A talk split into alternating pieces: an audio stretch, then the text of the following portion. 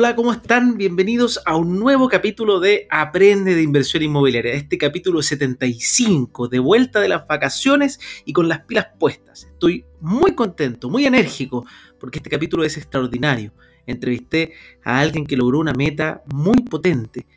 10 propiedades antes de los 30 años. Es espectacular su historia y espero que los motive a todos a ver cómo crecer, cómo avanzar, porque acá no hubieron recetas mágicas, no hubo que le regalaron la plata, no, esfuerzo, disciplina, inteligencia, un montón de factores que son muy interesantes para que todos podamos tener en cuenta. Así que vamos por ese capítulo y además los invito a inscribirse en www.challengeinmobiliario.com para que puedan tomar este challenge donde Rodrigo y yo somos profesores también.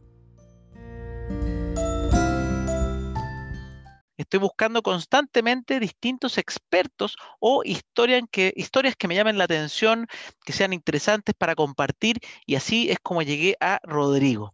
Rodrigo, vamos a esperar que se, presente él primero, pero es una persona que me sorprendió porque tenía un, objetivo desde, desde que empezó su carrera, parece, de cómo llegar a, 30, a 10 departamentos antes de los 30 años. Así que vayamos con esta historia que se viene muy interesante. ¿Cómo estás, Rodrigo? Bien, y tú, Francisco. Primero que todo, gracias por la invitación. Un honor estar aquí entre, entre grandes invitados que has tenido. Te sigo de cerca, así que muchas gracias. No, el honor es mío porque yo me sorprendo, siempre digo, llevo años en esto y, es muy entretenido conocer gente y más cuando son con espíritu joven y con ganas. Y, yo siempre dije, oye, mira, este, llevo siete años trabajando en la industria inmobiliaria y recién estoy con mi departamento. Bueno, tuve mis, mis pifias, tuve que vender uno, tuve, estuve sobreendeudado pero hoy día me estoy enrielando y este año me van a entregar dos departamentos y de repente conocerte dije, hay gente que la hace. O sea, he, tenido varias historias de distintos tipos de personas, de, todos los puntos de vista, pero esta historia de 10 departamentos antes de los 30 años y sin, multi, y sin multicrédito me llamó profundamente la atención, así que me encantaría que primero nos cuentes quién eres tú, Rodrigo, para todos los que están escuchando. ¿Quién soy yo? Esa es una pregunta ahí filosófica. ¿Quién soy? bueno, es muy importante saber eso. Súper importante. Bueno, me puedo escribir como una persona entusiasta, motivada. Soy de carrera de ingeniero comercial. Me crié en Santiago, en La Reina. Pasé toda mi adolescencia, mi niñez en La Reina, en colegio en Ñuñoa. La verdad, nunca tuve un interés en temas de inversión. No era mi tema, no se hablaba en mi casa, en mi familia. Y entré a la universidad como todos y ya saliendo, ahí empezaron como los, los primeros bichitos que, hoy día nos, nos, nos tiene en este podcast, que es un poquito lo que se trata el mundo de los ladrillos. ¿Quién soy? Básicamente deportista, me gusta jugar rugby, pádel, hago harto tipo de deporte y súper motivado también me encanta hacer pequeños negocios con amigos, con familia, en fin. Una persona, una persona, común y corriente, Francisco. Eso es lo importante de la historia que les voy a contar. Eso, es lo que estoy viendo. O sea, entraste a la universidad y ahí ni un interés y de repente saliste de la universidad y con el bichito. ¿Cuál, ¿Cuándo fue que dijiste quiero invertir? ¿Cuál, fue ese, ese punto? ¿Qué, ¿En qué trabajo? ¿En tu primer trabajo? Bueno, he tenido dos grandes trabajos. El donde salía a vender por todo Chile, que era Kilimanjaro, ahí, que era una marca outdoor, y después entré a trabajar a Mercado Libre. A mí me picó el bichito cuando estaba trabajando en la universidad. Trabajé toda la universidad de los 19 y me tocaba viajar por todo Chile haciendo las ventas mayoristas, ¿cierto? Estos como retailers de región. Entonces, claro, ganaba unas comisiones, pero no tenía un sueldo, no me querían contratar. Entonces, tenía cierto esto, lo que llamamos boleta honorario electrónico. Entonces sabía que era un poquito más difícil el tema de la inversión, pero no imposible. Por otro lado, empezaron a picar el bichito una vez que vi que estaban construyendo una ciclovía en Echeñique, una de las típicas calles de la Reina, ¿cierto? Que hacia Vespucio, y empezaron a poner una ciclovía. Me empezó a llamar la atención que iban a poner las primeras oficinas. Dije, oficina en la Reina me parece extraño, algo está cambiando. Entonces ahí empezó un poquito el bichito de, ok, generalmente habíamos escuchado, ¿cierto? Que cuando algo cambia podrían eventualmente haber oportunidades y ahí recién despierta por mí la oportunidad de invertir. ¿Y eso cuándo fue? ¿En qué año más o menos? Fue el 2015, hace 5 o 6 años. O sea, eso, esto fue después de que ya, ya está en pleno el tema del IVA. Eh, claro, a, a, punto de. A, punto, sí, a punto de. Y ahí, te pegó el bichito. Dijiste, ah, ciclovía, la reina, la comuna donde yo siempre he vivido, que me imagino que la reina era full familiar. Caminaba todos los días a la universidad, veía esta construcción, dije, hay algo raro que va a pasar acá en esta cuadra o en la zona. Algo raro. Está, todo cambiando. ¿Y, cómo, cómo, comenzaste a averiguar? Porque esa también es una, una súper buena pregunta para las personas que están de repente perdidas en, oye, la inversión inmobiliaria es súper difícil. ¿Cuáles fueron tus primeros pasitos? yo creo que es bueno contarte la verdad y que no hice muchas averiguaciones. Mi averiguación con los porrazos más adelante que te voy a contar cómo si averigüé bien. pero parto no averiguando, Francisco. Parto simplemente tirándome a la piscina, tomando acción, pero no habiéndome preparado previamente para eso. Así que te puedo decir, la buena es que me tiré a la piscina, la mala es que no iba preparado. ¿Y, y compraste algo que fue ahí, en ese sector? ¿Compraste ahí en, en La Reina? Iba camino a la universidad, la pensé una semana, no la había visto nadie y dije, bueno, 1490 UF no sonaba tanto, ¿cierto? Era un, alrededor de 37 millones de pesos era la inversión de una oficina, ¿cierto? Que pedían el 20% de pie y dije, chuta, esto lo puedo pagar en 24 cuotas, algo en blanco, ¿cierto? Ya sabemos estos conceptos, entiendo por, por tus podcasts, y vamos a ahorrar 180 mil pesos mensuales, que era lo que requería esta inversión. No tenía... Eso, eso era el pie. Eso era el pie. Ah, y espérate, no tenías nada ahorrado. O sea, toda esa plata que te ganabas con las boletas que me decías, te la, te la gastaste.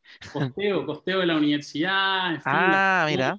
me lo tenía que costear yo mismo, así que por eso trabajaba y estudiaba. Así que, y ahí dije, ok, esto parece que me lo estoy gastando en puros pasivos.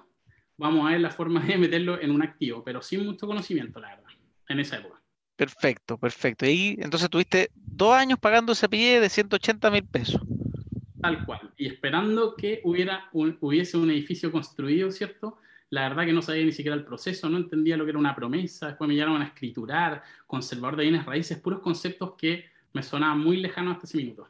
O sea, te lanzaste. Bueno, yo también en mi primer departamento siempre digo que me lancé y, y, me, y me, lancé menos que tú, porque tú te lanzaste al vacío directo, directo. Yo por lo menos conocí en ese minuto capitalizarme a mi actual socio y caí por suerte en buenas, buenas manos, porque me, tocó un buen socio y me tocó una buena persona y una empresa que hoy día, hoy día es conocida, pero en ese tiempo era, era nueva, pero me lancé con eso, yo me lancé sin saber y a mí yo me lancé con 170 mil pesos mensuales, eso costaba el mío. Pero bueno, tú llegaste y dijiste, ya, me lanzo con 180 mil pesos mensuales, eso los costeaba y entonces con la plata que te ganabas boleteando para esta empresa Kilimanjaro que tú lo hacías a través de todo Chile vendiendo productos.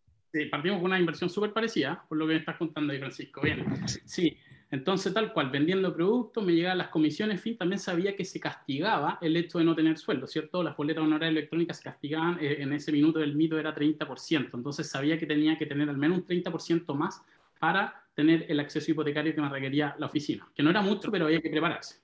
Obvio, sí, 30% de, que más que mito, eh, o sea, normalmente es así, pero va de, viene con el clásico depende, depende de la institución, depende de qué tipo de boletas, de qué empresa te lo hagan, hay varias cosas, pero sí, 30 es como lo que se suele usar a, a la usanza simple, que, que, mantiene más sano a la gente porque por lo menos se, se tira el tejo pasado, a, a, porque puede ser que sea menos. Mejor. Y, y ahí, ¿qué pasó? ¿Cómo fue ese primer momento? Porque estamos recién empezando, llevamos un par de minutos y estamos hablando de la primera y que fue una oficina. Yo pensé que había sido una casa. O sea, tu primer, tu primer chan, chancacazo, por así decirlo, fue en una oficina. O sea, ni siquiera sabías lo del tema, no sé si sabías lo del DFLO, los beneficios tributarios y todo eso. Nada, nada, nada, Francisco. Todo lo conocí en el camino a borrazo. Así que entretenía la historia que te voy a contar hoy día. Ya, cuenta, sigue, sigue contando, sigue contando. No, mira, eh, después de esta primera, bueno, entregaron las llaves el día que fui a conocer la propiedad, estaba, pero no podía creer que había estado pagando 24 cuotas, ¿cierto? Las pagaba trimestralmente, y de repente había, y había entrado, abro la, la puerta y digo, wow, esto es verdad, la inversión inmobiliaria existe, acá está la entrega del departamento, de la oficina, perdón, y digo, bueno, ahora tengo que arrendarla. Ese es el, el primer problema post-entrega, me imagino que nos enfrentamos todos los eh, inversionistas. Entonces, sí, el, crédito, ¿El crédito fue fácil? ¿Tú tuviste complicaciones? La verdad que no tuve grandes complicaciones porque el monto era bastante pequeño y yo decidí tomarlo a través de una institución financiera eh, mutuaria en vez de banco. Eso también porque lo había escuchado. Perfecto, o sea, hiciste mutuaria, pero porque había escuchado el tema de que las mutuarias no reflejan la deuda en el sistema. O sea, tú ya estabas con, entonces con el bicho en la cabeza de seguir invirtiendo. Correcto. Sabíamos que parte de, de poco la mente del inversionista optimizar la inversión, eso lo vengo a entender mucho más, hoy día está más interiorizado, y el hecho de optimizar la inversión hace que ocupemos los recursos de la, de la mejor manera y en ese caso lo que hacía más sentido era tomar mutuaria, cosa que después eventualmente de poder seguir creciendo y tomar eh, más deuda, ¿cierto? Responsablemente, obviamente. Ya, perfecto. ¿Y te subió mucho la tasa? ¿Fue una diferencia grosera? De que sube, sube de que es grosera, te diría que depende de la institución. Yo tuve la suerte que tomé una institución un poquito más seria y tomé un 3,6, que si bien puede sonar harto más que el banco, bueno, depende obviamente de la, la etapa. O sea, yo, yo, yo, yo, hoy día estoy al 3,5, así que lo encuentro que está bastante, bastante acertado la tasa. Sí, sí, no, sí, es buena, o sea, sobre todo para ser mutuaria, es buena. Buenísimo, ya, entonces listo, te entregan, te pasan las llaves y te toca el mundo del arriendo. Y aparte, mira, y en oficinas, que te lanzaste en un mercado distinto, porque yo estoy acostumbrado. Oficina. oficina en la reina, yo estoy acostumbrado a la renta residencial, que tú se la pasas a un corredor bastante simple y, te despreocupa. Acá, ¿cómo lo hiciste? Bueno, acá la primera, ahí el primer tip que quiero compartir a partir de mis errores es quise yo hacer el corretaje. Me demoré cuatro meses y no conseguí ni siquiera una visita. Eso es lo primero que quiero dejar en claro, es que cada uno, como ese pastelero a tus pasteles. En el fondo, si soy inversionista, no tengo por qué hacer todo el ciclo. Hay cosas que uno debe tercerizar a profesionales, eh, si bien lo puede hacer uno eventualmente. Me tomó cuatro meses arrendarla, no tuve resultados. Llamé a una tía que era corredora, en un mes me había solucionado el problema. Perfecto, pero ¿y pagaste la comisión que corresponde? ¿Y por qué no lo querías hacer? ¿Era para ahorrarte esa plata solamente? Claro, exacto. Era, imagínate, el estudiante Francisco decía, chuta, ¿por qué no pagar la mitad de un arriendo si eso lo puedo hacer yo? Puedo publicar, las fotos eran horribles. la, típica, esto es fácil, si cualquiera lo puede hacer.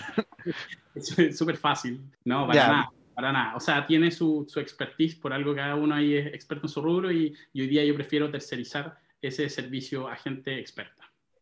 Perfecto. Entonces, buenísimo. Te entregan tu primera propiedad, te demoraste cuatro meses, o sea, me imagino que era suficiente. ¿Sacaste el crédito con meses de gracia?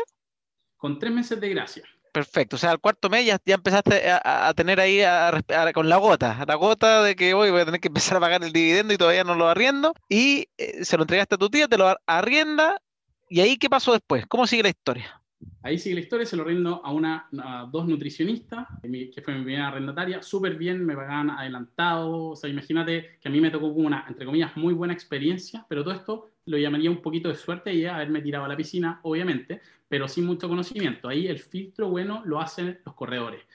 Y tiene que ver con uno de los mayores riesgos de la inversión inmobiliaria, ¿cierto? En la fase que ya te entrega el departamento, el mayor riesgo siempre va a ser el arrendatario. Por lo tanto, súper importante a ti como contraparte, como inversionista, poder eh, tener o trabajar con un arrendatario que cumpla con el perfil de lo que tú quieres para tu propiedad, porque finalmente es todo tu activo depositado, la confianza, ¿cierto? Obviamente a través de un contrato, pero una garantía no es suficiente, quiero decir, para la confianza que se le deposita en todo tu inmueble. Por lo tanto, ese punto es crítico y lo, está como primer tip de, de, que realmente parte por ahí el buen trabajo de un inversionista. Perfecto, sí, siempre hablo de que uno parte del arrendatario, antes de, de hecho, hasta antes de comprar, porque a veces uno piensa, oye, ¿qué tiene que ver eso? Porque está bien, uno puede elegir al final bien, pero si tú partes eligiendo una propiedad ubicada en un sector donde no se arrienda, no te va a servir de nada el negocio. Exactamente. Ya, pues cuéntame, cuéntame, que me, meto yo, pero, pero, pero quiero, que quiero saber esta historia. Bueno, pasamos por la propiedad de la reina. Estaba súper emocionado, me la entregan, logro arrendar la propiedad y dije, a ver, acá hay algo que me encantó, que sucedió, me demoré un poquito en arrendarlo, pero funcionó. Era como algo que te habían contado, pero que lo había puesto en la práctica, Francisco, y dije, wow, esto funciona. Y lo... Pregunta, pregunta, antes de que siga. ¿En cuánto te salía el dividendo y en cuánto se arrendaba esa oficina? Nunca me voy a olvidar, porque fue la primera. Era 149 mil pesos el dividendo. ¿Ya? Y 250 mil el precio de arriendo. O sea, tenía un Qué rico. Qué rico. esos tiempos, esos tiempos de inversión. aquellos tiempos, aquellos. Hoy día, hoy día, para todos los que están escuchando, está distinta la cosa. Ya no, no, no, no se encuentran rentabilidades tan altas muchas veces, pero, pero se siguen encontrando buenas rentabilidades. Pero en esa época era una locura, se había que llegar y lanzarse. Pero bueno, sigamos, ahora sí, sigue. Y, dice la historia que de 10, 15 años para atrás eran historias de, dos dígitos, ¿no? No, antes, sí, o sea, dicen, yo, yo escucho historias de mis hermanos que pasaron por sus manos propiedades que se las ofrecieron para comprar, pero en esa época no lo pensaban, era como que no, no, solamente pensaban en la casa propia. Ese era lo único que estaba en la cabeza de, la gente, era salir de, la universidad y, ponerse a buscar una casa propia. Y, y ahora como que lo veo y digo, pero la cantidad de oportunidades perdidas, uy, pero ya, bueno, fue nomás otro otro la aprovechó. Exacto, ahora hay que aprovechar el presente y no arrepentirse en el futuro. Sí. Bueno, entonces vamos con la historia. Después eh, compré una propiedad en San Miguel. Me acuerdo que fui a recorrer el. Bueno, estaba motivadísimo esto de la inversión. Me había leído un libro que me había, me acuerdo, marcado hace como cinco años, que era básicamente multiplica tus metas por 10, estilo muy gringo. ¿Así se llama el libro? No, no, se llama La regla de los negocios 10X, me parece, 10X. La regla de los negocios 10X, no lo conozco. El oro de los negocios de Grant Cardone, que es súper motivado, pero con este estilo gringo que es súper como eufórico, diciéndote, debes multiplicar las metas por 10. Y yo, wow, debo multiplicar mis metas por 10. Entonces, bueno, me mete la idea en la cabeza, que no se me salió jamás, que es, bueno, me compré un departamento, bueno, en este caso una oficina, eventualmente podría tener 10 propiedades y me acuerdo que ahí fue cuando me fijé, dije, ok, aquí a los 30 años, como marcar la década, voy a tener 10 propiedades. Nace un ¿Cuántos años tenía ahí? ¿Cuántos años tenía ahí? Ahí tenía 27, recién entregada la primera propiedad. O sea, tenías 3 años para hacer 10 propiedades, 9 propiedades.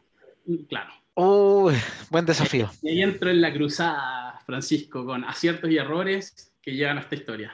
Cuéntame.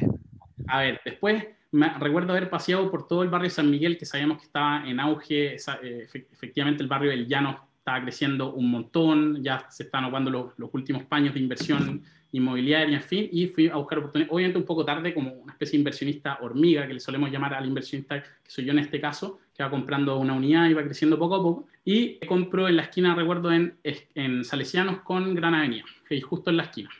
Súper buena ubicación, eh, el barrio, todo, la verdad que súper bien. Me acuerdo que fui a la sala de ventas y terminamos comprando con un amigo con el que vivía. No, que metámonos en esto, eran 13 cuotas en ese caso que terminaban pagando el 20% de la propiedad. En este caso eran 1950 UF, casi 2000. ¿De un dormitorio? De un dormitorio, un baño. Sabíamos que se iba a arrendar rápido, pero nunca me imaginé que se iba a arrendar en dos días. Sí, San Miguel en ese minuto se arrendaba muy rápido. Súper, súper. Y, y de nuevo ahí teníamos era alrededor de 222 el dividendo y tenía 300 de arriendo. Por lo tanto, también había un saldo a favor no menor. Buenísimo. ¿Ahí entraste con uno tú y uno tu amigo? Uno yo y uno mi amigo, sí. Ahí ya, ya, en la segunda propiedad. ¿Y eso fue un año después? Eso fue, claro, me habían entregado la propiedad y yo creo que esto ya fue seis meses después que, que había firmado esto en verde y 13 meses después me habían entregado la propiedad, ya en 2018 o cerca de 2019. Ahí se empezó a renovar. Mira, ya. Y ahí yo te diría que paso a la segunda etapa dentro de esta historia de inversión inmobiliaria donde toqué fondo. Entonces, ok, digo, vamos por esas 10 propiedades. Hasta el momento todo había resultado relativamente sano, relativamente bien, pero me empecé a enfrentar ya a, al mercado, donde sabemos que hay cosas muy buenas, pero también no todas son buenas. Sabemos que algunos dicen la verdad, pero no todos dicen la verdad y te vas enfrentando a la cruda y dura realidad de que no todas las cosas son como uno cree. Entonces, me enfrenté a empresas, ciertos brokers, en fin, donde los números prometidos no eran reales, las proyecciones... Compra 5 y vive en uno. compra 5, vive en uno y vivirás libre para siempre. Y es lo bastante parecido. esa, esa, frase, esa famosa frase. Bueno. famosa frase. Bueno, proyecciones realmente irresponsables. eso lo puedo ver hoy, no, no, lo supe ver ahí. Básicamente, Francisco, yo creo que me creí todo el cuento, ¿cierto? Caí en, en varias trampas de la inversión inmobiliaria yo suelo llamar trampas porque si bien son lógicas cuando te las dicen, no son tan obvias cuando uno no sabe.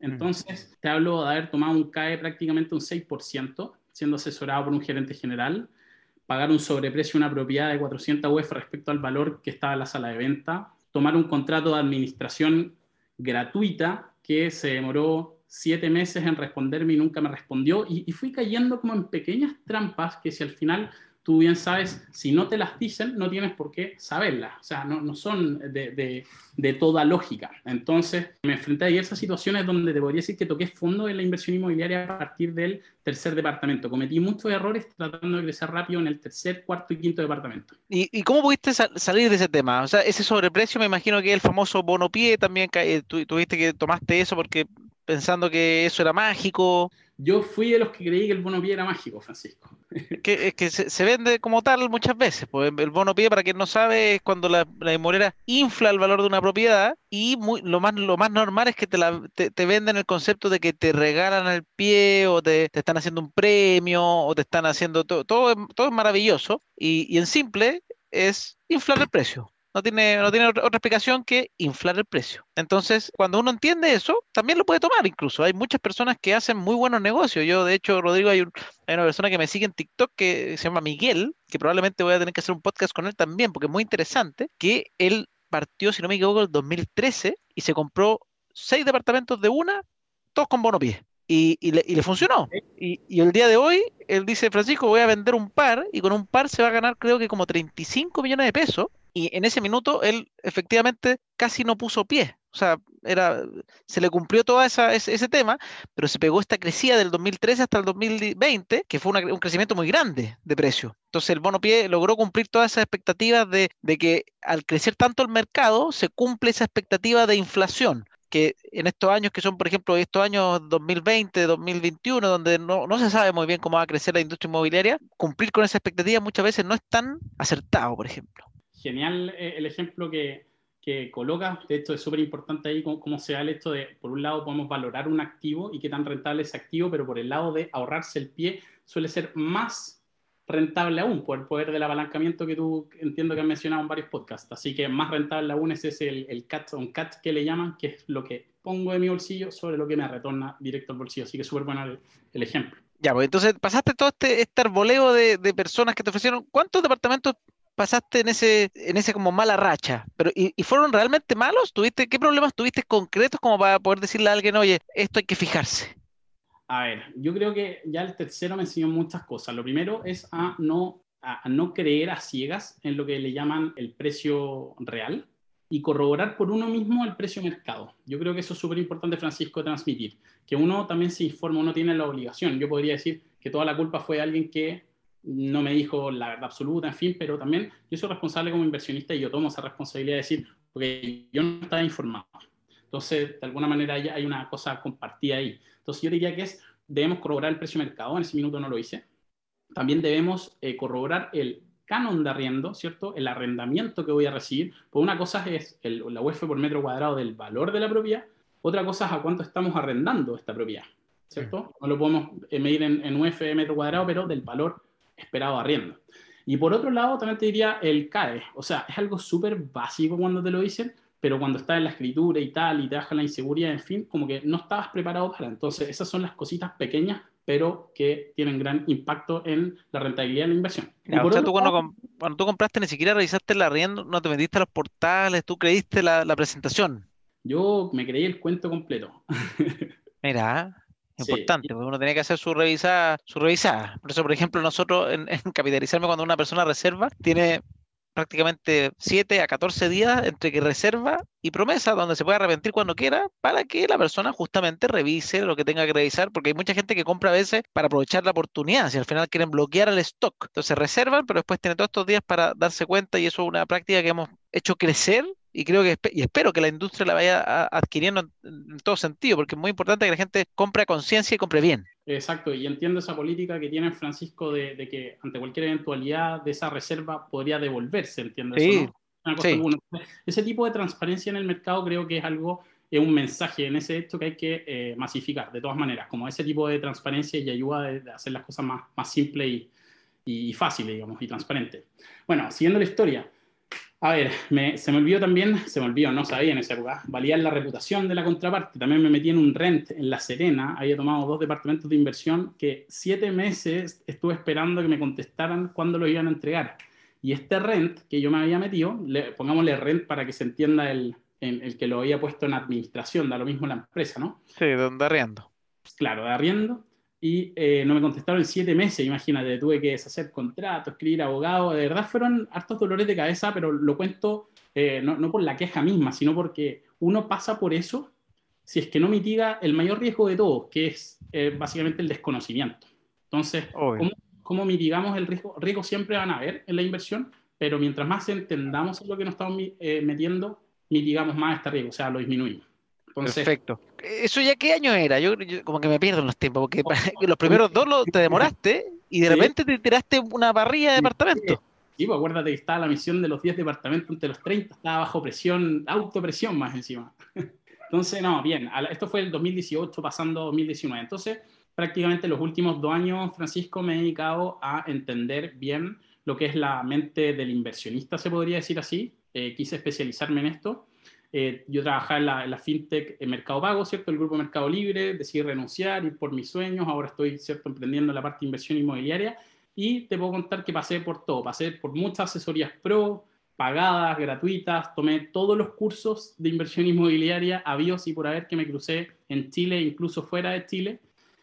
Te diría que no encontré en ningún lugar toda la información para invertir, no había información como práctica y consolidada en un solo lugar. Entonces eso después me llevó a, otra motivación, que creo que ya te he adelantado un poco la historia de cómo termino en, otros proyectos, pero es básicamente y hablando con un amigo, ¿dónde está esta información? Me decía, cada vez que le contaban un almuerzo, me decía, es que no está, pero es que, ¿cómo, ¿dónde está? Si tú las buscas, tú buscas artículos, has ido construyendo, y parto, termino, Francisco, esto con un super Excel que le llamo, de inversión inmobiliaria, donde termino con semáforos, con rentabilidades, con un análisis cuantitativo, ¿cierto? De, puro número, de cómo tomar decisiones financieras buenas. Así termino un poco eh, el resumen. Ya, pues, y entonces yo me quedé con, ya, primero en la oficina de, para que, las contemos, pues la primero la oficina de, de, La Reina, después el departamento Salesianos con eh, Gran Avenida. ¿Cuáles fueron las la otras la otra, la otra? El, tercero, San Joaquín, ahí en Vicuña Maquena.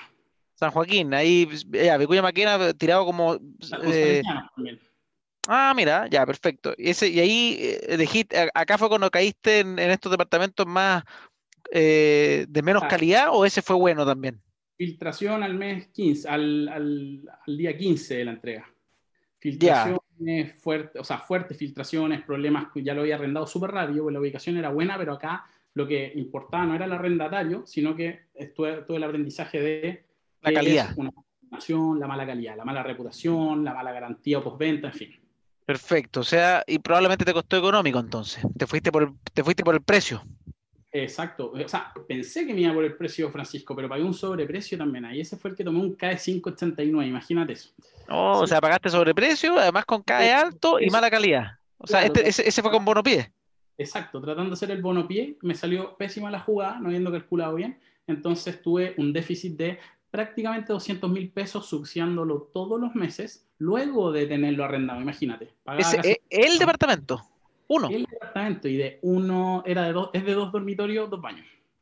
Ah, pero súper mal. O sea, no, ese ya, ese fue un caso negativo. O sea, ese fue el, donde toqué fondo como Ese de tocar fondo, ya.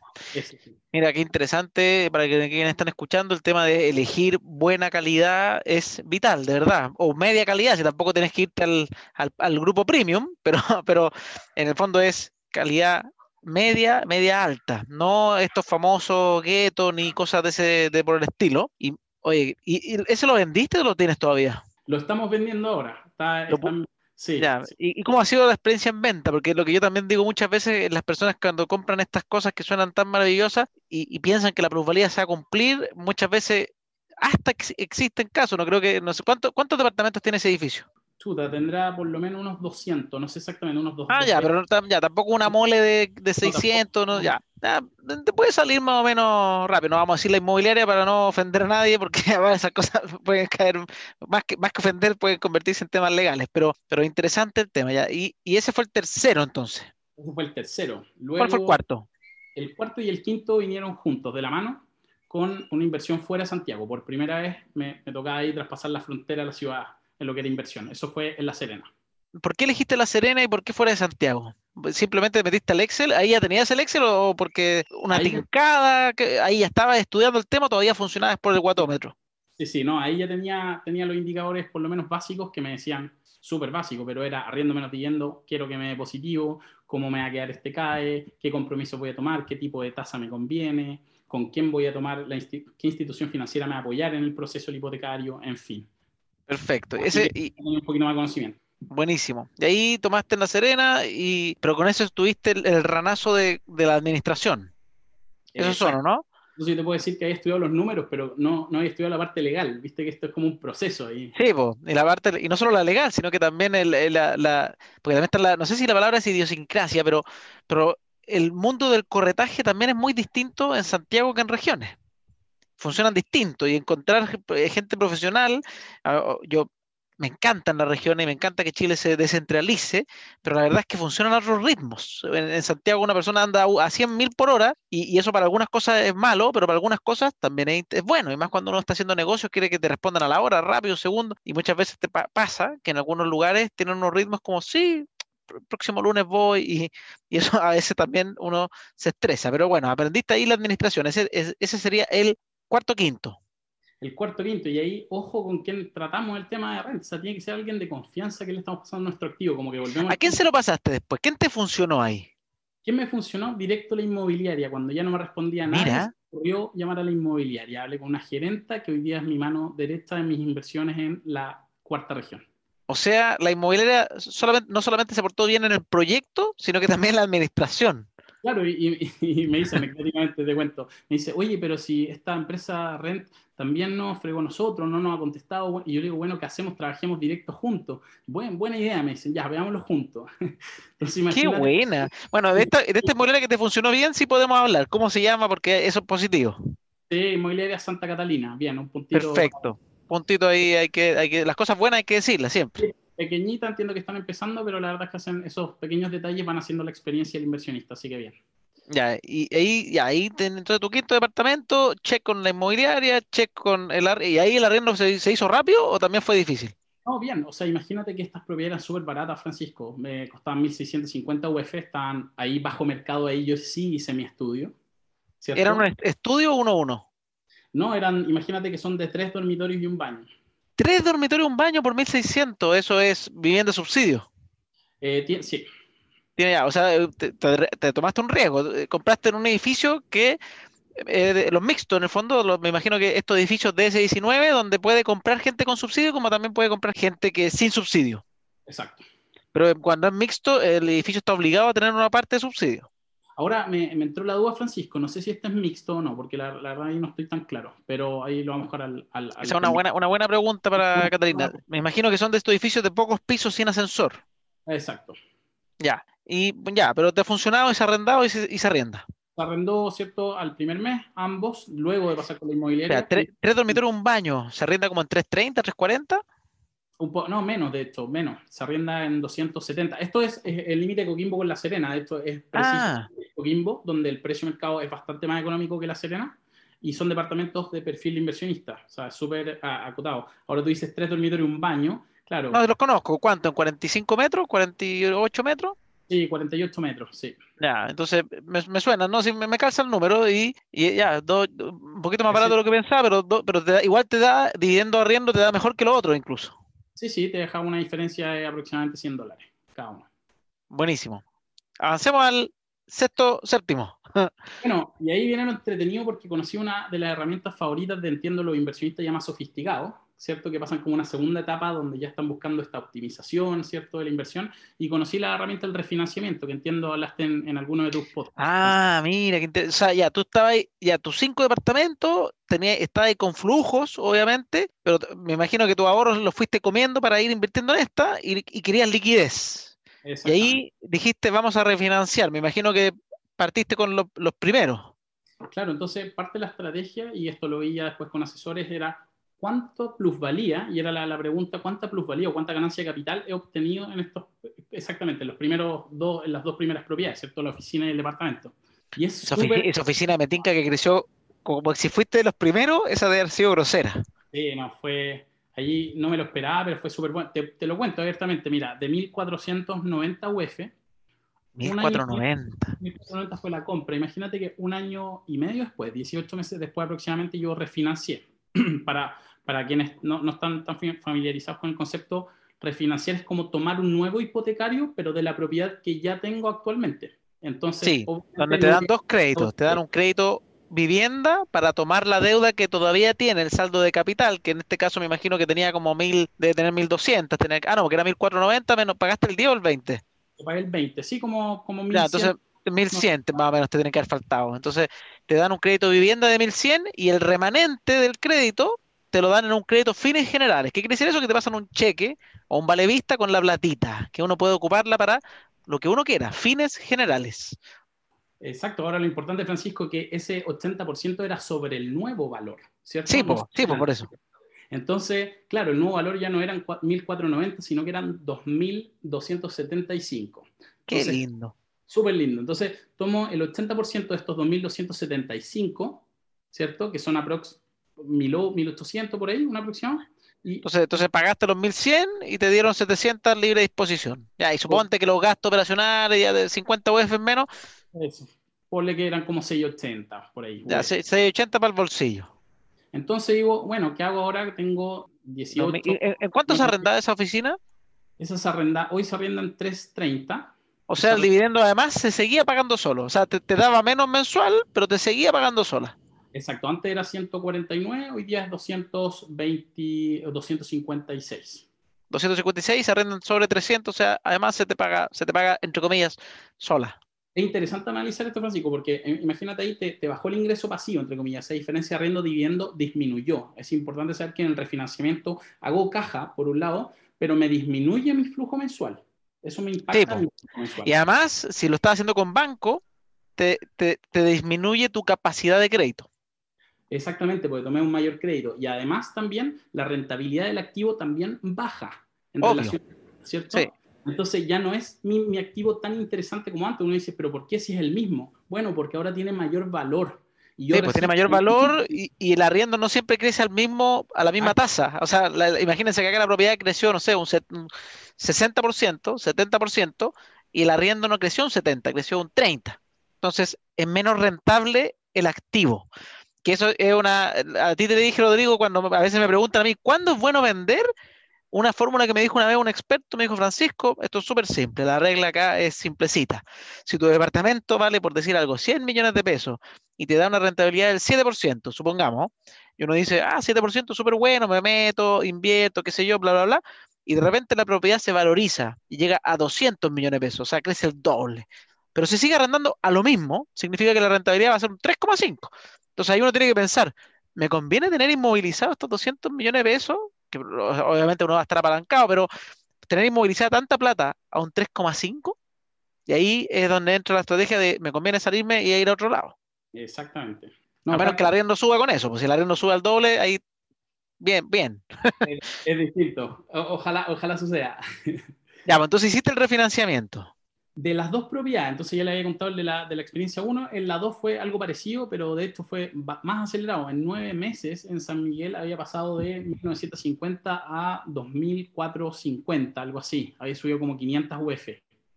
Sí, el de Salesianos con Gran Avenida. Claro, entonces en menos de un año había subido, lo valió más de un, o sea, un 25% aproximadamente. Ese también fue positivo. ¿Cómo se llama la inmobiliaria? Nombremos siempre las positivas. A ver, la inmobiliaria Puente La Dehesa, entiendo que se llama. Puente La, inmobiliaria Puente La Dehesa. Sí. Importante cuando uno compre, conozca, y si le va bien, conozca los nombres de donde le fue bien. Sí, claro, uno se acuerda de los malos nomás. Y... Sí, pues, pero uno tiene que repetir lo bueno. Es verdad. Así que no, una buena experiencia ahí, Francisco, y ahí recibo ambos refinanciamientos. Ahora tú, tú esta, y esta es la gran, la gran decisión ahí de todo, de todo, yo creo, persona que recibe y dice, bueno, reinvierto o me lo gasto. Sí, yo tomé el mal camino porque yo, yo saqué también un refinanciamiento en su minuto, mi propiedad subió de 1.400, yo compré a 1.400 y se revalorizó en, en cuatro años, en entre año y medio, si entre año y medio se revalorizó a 2.200. Buenísimo. Entonces, o, 2000, o a 2.000, no, a 2.000, a 2.000. Ya. Pero igual fue muy bueno. Creo que fue 2.000, tendría que verificar los números, pero fue bueno. Y obviamente yo hice mal. Yo llegué y dije, ah, tengo plata en el bolsillo, y empecé lo que no hay que hacer. Pero Rodrigo, me imagino que tú fuiste, o sea, para poder llegar a los 30 años, me imagino que tomaste el otro camino.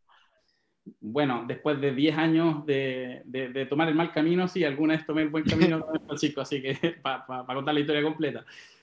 Sí, no, yo gastaba, bueno, gastaba mucho, creo que por eso me representa mucho tu historia y Francisco, que, el tema de, claro, desde las malas decisiones, cómo aprender a tomar esas buenas decisiones financieras. Así que totalmente reinvertí y con eso tomo cuatro departamentos más, ¿cierto? Ahora en el mismo proyecto en el centro, donde ya aprendo, entre comillas, a invertir en pequeño volumen. Sé que no es un gran volumen, pero cuatro departamentos de todas maneras ya es más que uno y por lo tanto uno empieza a tener ciertas flexibilidades, ¿cierto? Ya ¿Cuánto, ¿Cuánto pagaste de bien cada uno? Este, estos pies, el total eran de 36 millones, por lo tanto 9 millones por pie. Ya, ah, pagaste un buen pie cada uno. Son, es, es, algo que, sí, son, son 20 es el 20% total del, de las propiedades y ah, ya, unas, son más grandes que otras. Yo te estoy dando ahí el, el promedio. El promedio. exacto, imagínate que práctica más de la mitad de esta inversión la estoy tomando con eh, el refinanciamiento y la otra mitad con un ahorro. Pero si te fijas, el ahorro mío ha sido constante, no he tenido que elevar grandes ahorros, sino básicamente ser constante con el ahorro, más a entender que puedes tener una ganancia de capital con las propiedades y sumarlo a eso y reinvertir ambos montos, te puede generar, este, entre comillas, este crecimiento o bola de nieve. Sí, pues, porque todas tus propiedades te generan un, delta, que eso lo podéis ir guardando para reinvertir o para fondo de emergencia en caso de que hay que arreglar algo, que te tocó, por ejemplo, en ese, departamento mal, que no podemos decir, pero departamento malo, tocó ocupar el fondo de emergencia. Y entonces ahí quedaste con nueve, te compraste cuatro en el centro, si me dices que valen 36 millones, me imagino que ya estamos hablando de estudios. Eh, dos, dos y de 1-1, 1-1, 1-1, no estudio, no quedaban, pero si me hubiese gustado, eran más, eran más económicos, pero en realidad también por el perfil de arrendatario, y es una cosa que se entiende después a quién le voy a arrendar y qué perfil, qué el fondo, qué, quién va a vivir ahí y qué necesidad tiene. Eso es súper importante. Entonces, eh, claro, en este caso 1-1 y 2-2, Francisco. Oye, encontraste entonces, si esto es Santiago Centro, me suena a muy buenos precios bueno, ya, ya entendía algo, tenía que hacerse validar el, conocimiento, así que lo pusimos en práctica. Mira, pero, oye, no, súper bueno, estoy nervioso. son, o, sea, son propiedades de, también de menos de 2000 UF, y ya estamos hablando del 2019, ¿no? ¿Qué año fue este? No, esto fue, sí, el, el 2019, exactamente, sí. Ahí firmé la, la, Súper buen precio, súper buen precio. Ahora, ojo, esto también lo compré como promesa, ¿cierto? Estos han sido promesas que se han ido pagando paulatinamente, se fueron pagando mes a mes y todo el 20% esta vez sin bono pie. Entonces, pasé por el bono pie y, curiosamente las últimas inversiones no las he hecho así, por un tema, y ahí tiene que ver un gusto personal, pero, pero obviamente ahí uno va sopesando qué, qué es lo que quiere, ahorrarse pie, a costa de un financiamiento posterior mayor, en fin. Sí, sí es, opcional. O sea, la, herramienta existe, hay gente que la ocupa, pero hay que entenderla, que ocuparla significa no pagar hoy, pero tu propiedad vale más caro, por lo tanto tu crédito va a ser más caro. Si te llegas a quedar la propiedad 30 años, vas a pagar mucho más. Si la vendes antes, obviamente vas a poder ocupar un muy buen apalancamiento porque estás ocupando plata prestada, por así decirlo, porque es plata que te, regaló la inmobiliaria, por, por decirlo de una manera simpática, pero aunque no sea eso. Entonces, son maneras.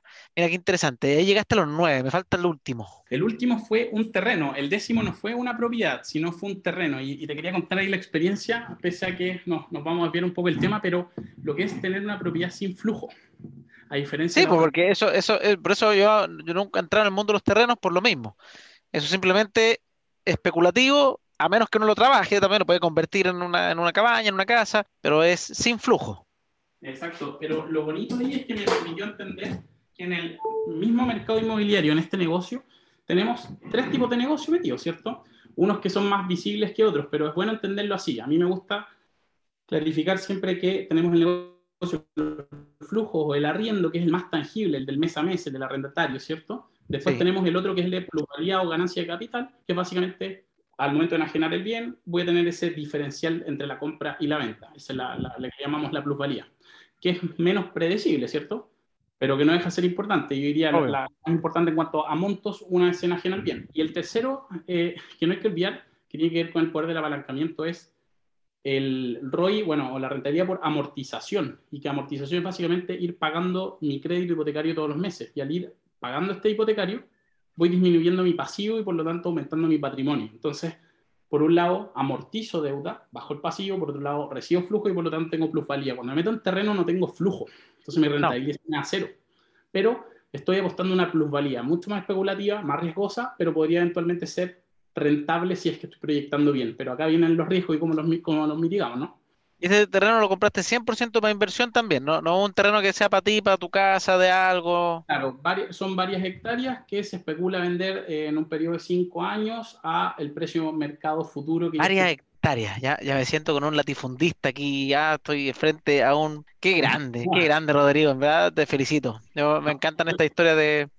O sea, antes de los 30 años lograr todo eso es es maravilloso. Así que felicitaciones.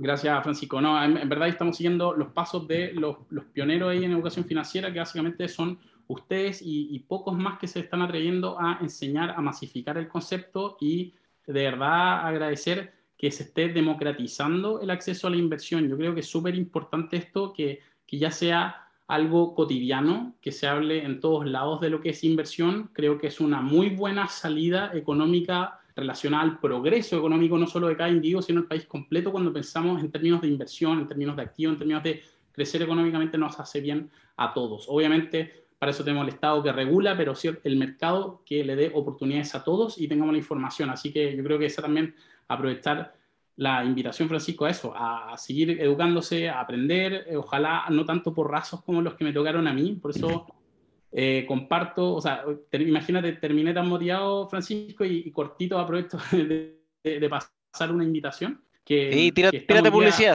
así, como hago el podcast, eh, el podcast es para entregar mis conocimientos, tú yo sé que estás creando y ya probaste una fase piloto, un, challenge, un, desafío para que la gente aprenda, pero eso es entretenido también. Eso, al final la, próxima promesa que me había hecho, si, si obtenía las 10 primeras propiedades, era que iba a enseñarle idealmente a todo Chile, quienes no, quienes no supieran, igual que como me tocó a mí, a invertir. Entonces pasamos y creamos una herramienta súper, súper práctica, un entrenamiento, es un desafío de tres días donde te estamos invitando a aprender el paso a paso práctico de cómo invertir en propiedades. Básicamente invitamos a gente que no sepa nada a ver lo que es estrategia inmobiliaria, conceptos financieros, pasar por herramientas prácticas, un super Excel de análisis, tenemos todas las herramientas, el kit del inversionista, lista de banco y mutuaria, los 10 tipos de contrato, la inversión inmobiliaria, en fin. La idea es que aprendas y te equivoques menos. Esa es la, esa es la invitación abierta y a un precio masivo, lo dejamos a 100 dólares, cosa que todos puedan acceder y vamos a estar este año compartiendo hartas herramientas gratuitas también, así que feliz de de hacer ahí algo en conjunto, Francisco. Qué tremendo, qué tremendo. Mira, Rodrigo, ya con eso vamos dando por terminado el podcast. Bueno, si les gustó este capítulo, los invito a inscribirse en www.challengeinmobiliario.com, donde Rodrigo y yo también seremos, seremos ambos profesores de este entretenido y desafiante challenge para quienes quieran aumentar su conocimiento y tomar técnicas y también herramientas concretas para la inversión inmobiliaria.